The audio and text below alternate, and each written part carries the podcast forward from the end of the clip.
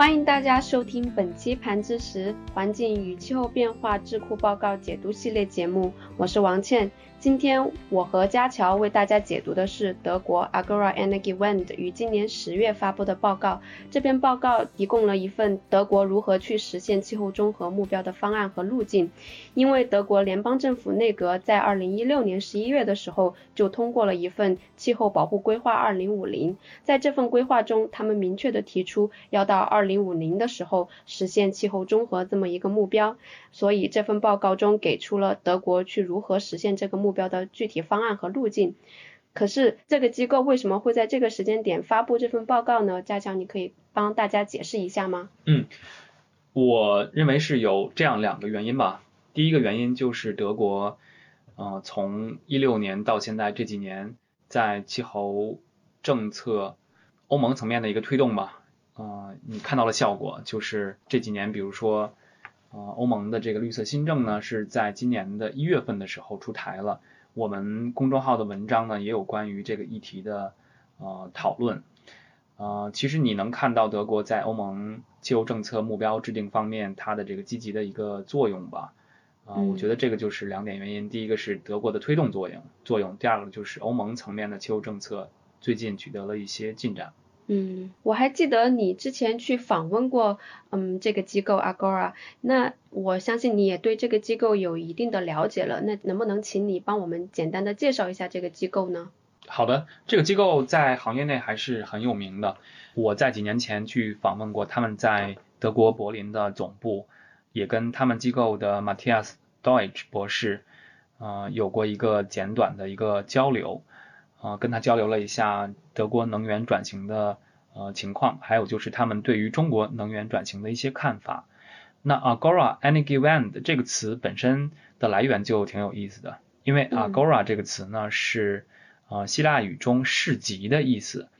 啊，那之前在这个古希腊、古罗马他们城邦中呢，在市中心经常会有露天广场，他们在那边呢啊就会进行一个。关于比如说关于政治啊、哲学呀，还有这个相互认识认识这样的一个交流。那 Energy Wende 呢是德语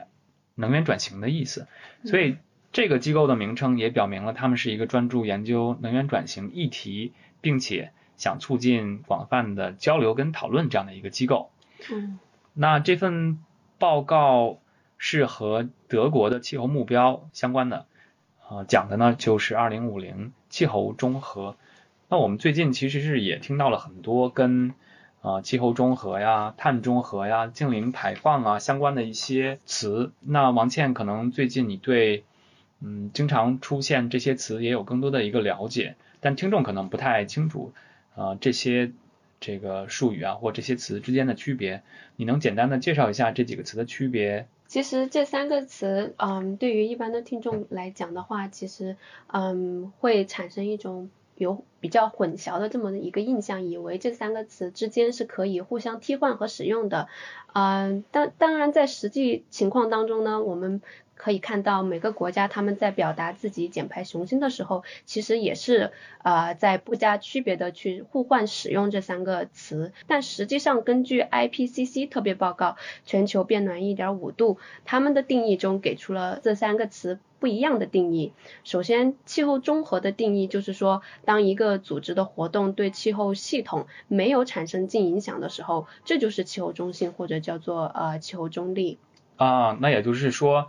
它对气候系统没有影响，就是说它没有温室气体的排放，对吗？嗯，是的。啊，紧接着就是碳中和哈。碳中和的定义就是说，当一个组织它在这一年内，它的二氧化碳排放通过了二氧化碳的去除技术应用，达到一个平衡的时候，这就是碳中和，或者说是近零二氧化碳排放。嗯，那我们国家提出的二零六零碳中和的目标，其实在说的是近零。二氧化碳排放这样的一个层面的意思，对吧？对，它就是在这样子的语境下去提出二零啊二零六零碳中和这么一个目标啊。那么啊近零排放的定义的话，也就是说，当一个组织它在这一年内所有的温室气体排放量与温室气体的清除量达到一个平衡状态的时候，这就是一个近零的温室气体排放。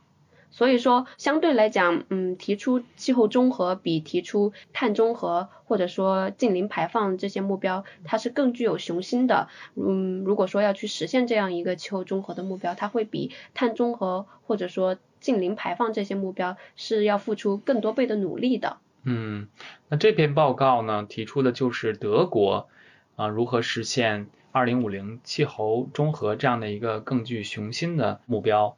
嗯，那这份报告展示出的大致的实现的路径是什么样的呢？你能介绍一下吗？嗯，这份报告它提出这些路径，它的思路就是啊，以一种分阶段、分部门的这样一个啊思路去提出相应的减排的一个路径和方案。呃，具体来说的话，它在这份报告里面设置了一个二零三零年和二零五零年的。各个部门的分指标的一个一些情景，比如说，首先在二零三零年的一个情景当中，每个部门它按照它的减排潜力从高到低依次啊排序为是，首先把能源排在了减排呃潜力和空间为第一啊，交通部门、呃工业部门、建筑部门、农业部门和废弃物部门呃依次排开，然后在二零五零年的一个情景当中，每个部门的减排潜力与空间。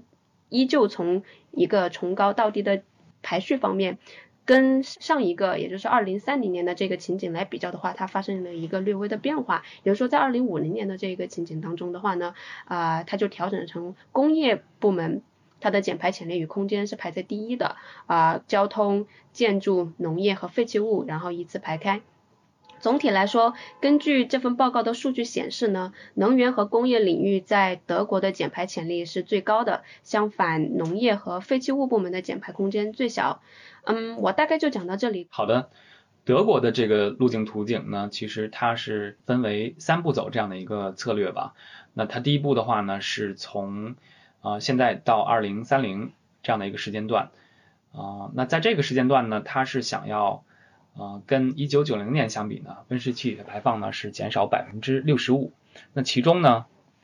能源部门是到二零三零年淘汰啊煤炭，百分之七十的电力呢是来自于可再生能源啊，然后并呢使用氢能保证区域供暖。哎，他为什么会提出说要跟一九九零年相比呢？一九九零年有一个什么样的特殊含义呢？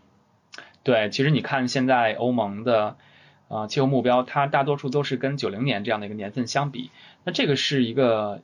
嗯这个历史上的这个气候变化谈判相关的，它是跟这个京都议定书是相关的，因为京都议定书是九七年的时候通过的，那当时选的基准年份呢都是选在这个九零年这样的一个水平。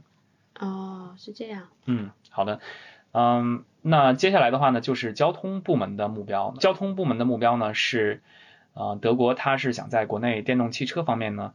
呃，在二零三零年的时候呢，达到一千四百万这样的一个规模。运货的这个汽车呢，它的这个电动化呢是百分之三十这样的一个目标。同时呢，也提出了一些啊，提高公共交通啊，啊，自行车呀、步行啊，以及铁路使用比例方面的一些具体的目标。嗯。那在工业部门来讲的话呢，它主要发力点还是在如何这个淘汰煤炭的这个使用。比如说，他提到了用呃高炉炼铁，呃炼钢，然后用这个氢能来作为主要的燃料，而不使用啊煤炭。那到二零三零年呢，在建筑领域的话，它其实是想让百分之五十左右的呃绿色供热改造比例呢能够实现。那同时呢，也能实现啊这个供暖的热泵呢有六百万个这样的一个增长的目标。啊区域供暖，也就是 district heating 呢。它的这个范围呢要进一步扩大，啊，其他两个部门就是农业部门跟这个废弃物的部门，啊，他们也都有各自的这个呃非常具体的目标，我就不细说了，啊，那第二步的话呢，就是从二零三零年之后，啊，到二零五零年这二十年有一个非常大的一个这个温室气体减排的目标吧，就是要减少百分之九十五。啊，大家记住，还是跟九零年相比。嗯，那在这一阶段的话呢，实现气候中和呢，是有两个重要的替代能源的角色。那第一呢，就是氢能；那第二呢，就是生物质能。那从二零三零年之后的二十年呢，在工业部门增加使用氢能跟啊生物质能的这个比例，使用回收和合成的材料呢替代化学原材料。嗯，那到二零五零年呢，实现所有的水泥行业运用 CCS 这样的一个技术。那同样呢，在第二阶段中呢，电力行业的目标呢是实现百分之百可再生能源发电这样的一个啊非常宏伟的一个目标吧。啊，也就是说到二零五零年，所有的电力来源都是来自于啊风电、太阳能啊，包括进口的电力。那从二零四零年起呢，那德国的氢能呢，啊也将发挥更大的作用，尤其是在这个呃民用方面，它将更大规模的去替代天然气。那到二零五零年，电力结构跟区域供暖系统呢是要实现百分之百的零碳。那这个目标呢，其实是非常的啊宏伟的。那在交通部门中呢，促进这个共享交通的这个使用，呃，当然是在私家车跟公交领域都想推进啊共享交通这样的一个概念啊，那实现载客交通工具的绝大程度的这个电动化，并且呢，在这个高架桥啊、燃料电池啊，还有就是啊货运铁路方面呢，都有一些啊非常具体的目标。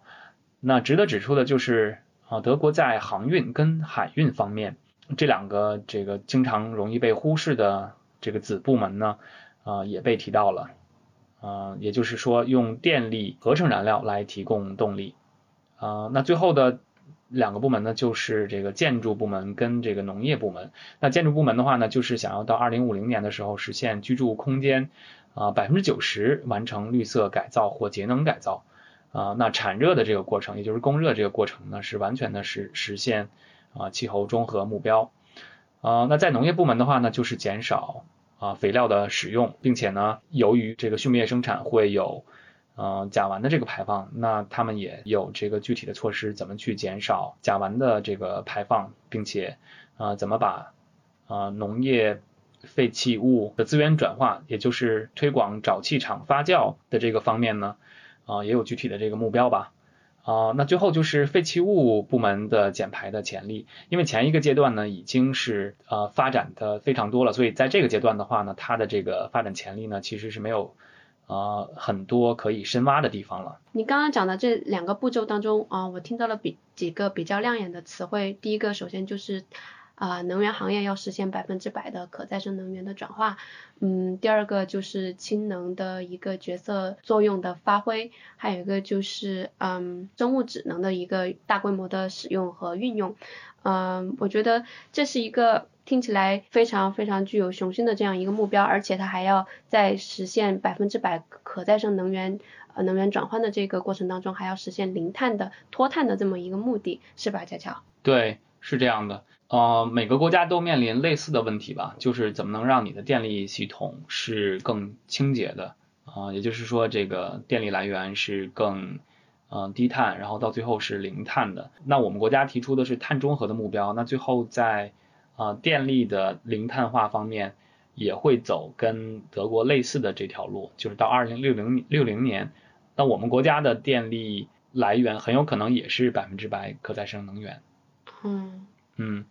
好啊，那这这就是前两步。那第一步呢，我再说一下，第一步是二零三零年之前怎么去减排。那第二步呢是三零到五零年怎么去减排，都有具体的这个路径啊，各个部门。那剩的最后一步，第三步呢，其实就是呃把你呃已经减的不能再减的这些剩余的这个排放，因为有些排放是避免不了的，尤其是在农业呀、畜牧业呀。啊，跟这个废弃物行业都有一些是无法避免的，而且也不能完全去除的这个温室气体的排放。那这部分该怎么办呢？他们提出的就是利用 CCS 跟所谓的这个负排放技术 （negative emission） 的技术来去抵消剩余的这个排放。德国经过计算，德国的这个剩余的排放啊，残留的排放，在二零五零年的时候呢，大概是会有六千两百万吨二氧化碳当量这样的一个级别。那怎么去处理呢？其实它就是用负排放技术啊，那这类技术呢，可能包括生物质加上碳捕获与封存，简称呢就是 BECCS，就是 Biomass Energy Plus CCS。那另外的话呢，还有直接空气捕获与封存，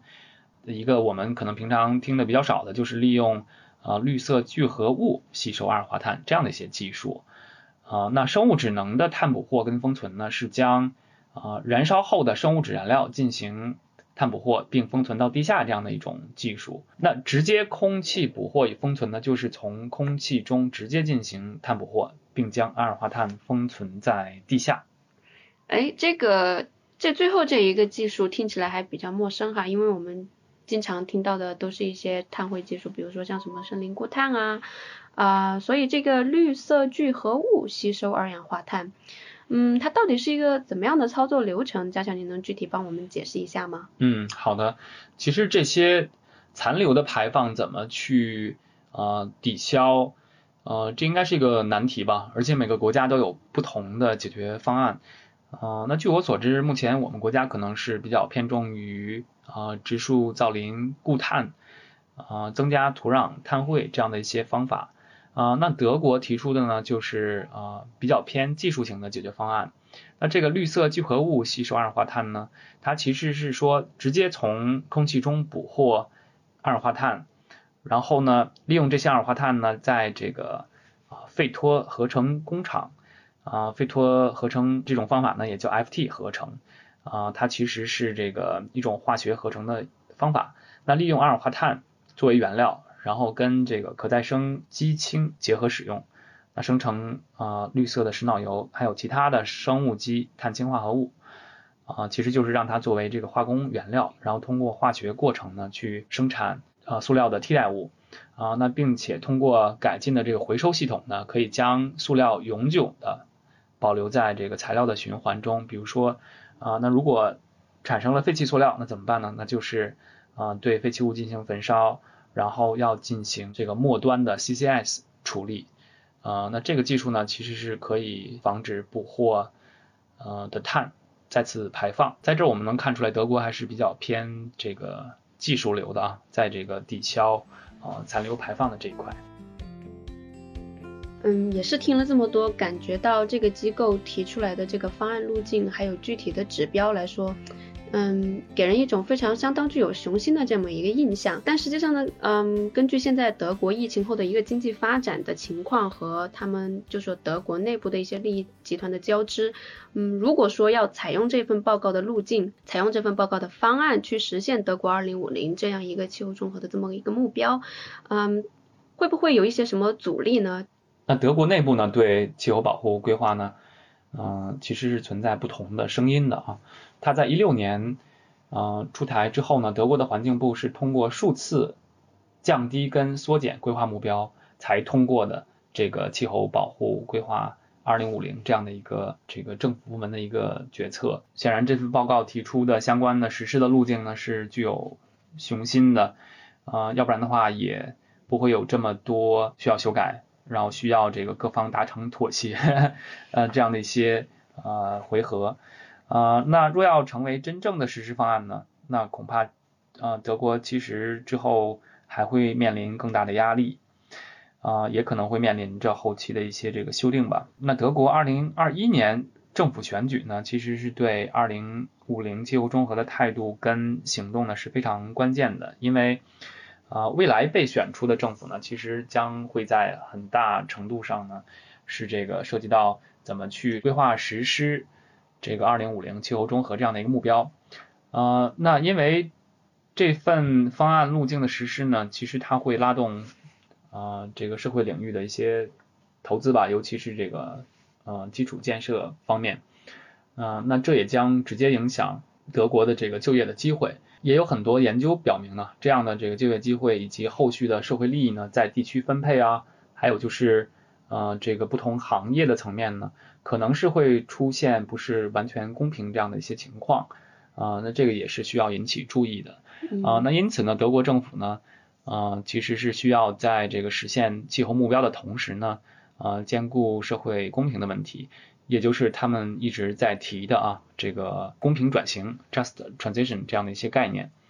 啊，那比如说要实现能源部门百分之百可再生能源，在这个实施的过程中呢，它要兼顾。啊，化石能源行业，比如说传统的煤炭工业地区啊，啊，像东德的这个卢萨西亚地区啊，它怎么样去从啊以煤炭为主，呃高依赖度这样的一种情况去过渡到啊百分之百可再生能源啊这样的一些情景？那这个要考虑到当地未来就业跟经济的发展需要了。呃，那此外呢，德国政府呢还需要就是吸取之前的经验，因为之前德国其实是有没达成气候目标这样的一些呃情况，比如说呃德国就是之前订立的这个到二零二零年温室气体啊排放目标，当时设定的目标呢是呃到二零二零年呢比一九九九年的水平呢减少百分之四十，但实际的完成情况呢确实跟目标相差了百分之八。也就是说，它并没有完全达成呃自己当时设计的这个气候减排目标啊。那由于德国的燃煤电厂跟交通运输的这个过高排放量，才导致呃这样的一个目标呢遭遇挫败。所以有有这样的一些这个前车之鉴吧。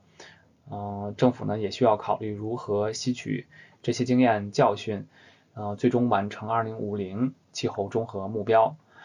啊，那我们作为一个环保机构，其实也非常愿意看到，就是任何一个有温室气体减排雄心的这样的国家呢，能呃早日在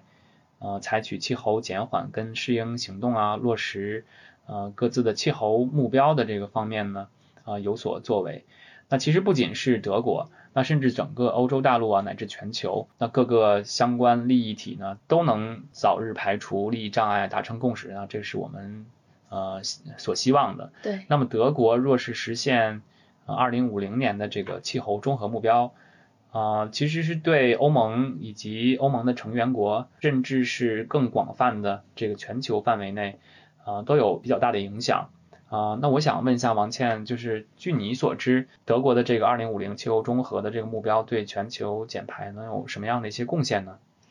嗯，首先我们来看哈，嗯，欧盟的温室气体排放占到了全球总排放大约有百分之六点五这么一个比例，呃，而且德国目前来说，它是欧盟最大的一个煤炭使煤炭使用国和二氧化碳的排放国，而且它还拥有一个庞大的汽车工业体系和产业，呃，如果说德国在二零五零年实现了一个气候中和这么一个目标。这肯定无疑会是对欧盟实现它二零五零气候中和这样一个目标产生很大的积极影响的。呃，德国如果说能够实现的话，哈，它也能会在。整个全球的这么一个气候治理这个话题上发挥呃一定的引领作用，嗯，你想德国它从今年七月开始就开始了为期半年的欧盟轮值主席国，呃，那么轮值主席国其实是对欧盟的一些重大决定的出台会有一定的推动影响的。默克尔在就职的时候啊，他也提到过，气候变化将会是自己在任期内的工作重点之一。啊，我们看到默克尔跟冯德莱恩他们都是德国人，他们在默克尔上任后，嗯，在搭档的期间，将欧盟七月份通过成立的价值七千五百亿的复苏基金与欧盟二零五零年的气候综合投资计划结合在了一起，然后嗯，推动了这么一个计划的呃实现。所以说，嗯，这样的话也推动了欧盟作为啊第一个气候综合的州。的这样一个目标的早日实现，嗯，那么在这样的一种情景下，这样的一种条件下，哈，德国的二零五零的气候综合目标和行动，嗯，也将会带领吧，也将会带领和推动其他成员早日实现，嗯，相应的气候目标。嗯，是的，啊，像。德国的话是提出了二零三八年退煤这样的一个目标啊，这个可能是在前年提出的。但是其他欧盟成员国，比如说像波兰，煤电还是呃很大的一个这个能源啊生产的使用能源来源之一啊，所以像波兰这样的国家，在未来可能会面临更大的这个压力吧啊。那咱们也看一看德国啊本身的这个二零五零气候政策目标。啊，它是如何在未来实现的，以及啊，它是不是会对其他的欧盟内的这个排放大国，或者是煤炭依赖度比较强的这样的国家产生啊比较大的这个推动的作用吧？嗯，好的，今天的节目大概也就到这里就结束了。我们也非常欢迎就大家的收听，也希望大家可以积极的留言和评论，跟我们一起互动。是的，那我们下期节目再见。再见。